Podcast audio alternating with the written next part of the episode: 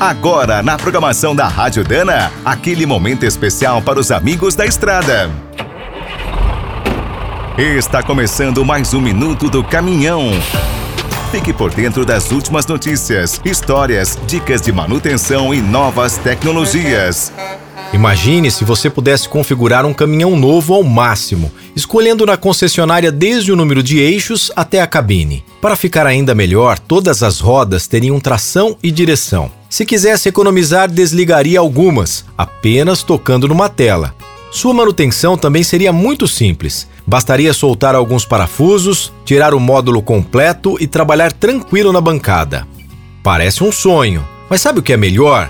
Esse caminhão existe. Ele foi criado pela RI, uma empresa israelense de alta tecnologia. Seu primeiro lançamento, batizado de P7, tem tudo isso que falamos e muito mais. Pode ser configurado como um modelo semileve ou leve. Cada módulo é formado por uma estrutura em alumínio, suspensão independente com dois amortecedores e direção totalmente elétrica. O freio a disco é eletrohidráulico e o motor de tração tem 135 cavalos. As baterias são de última geração, com lítio, níquel, manganês e cobalto.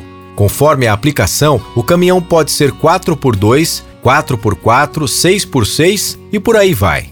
No P7, o chassi é baixo e a cabine envidraçada para o uso urbano.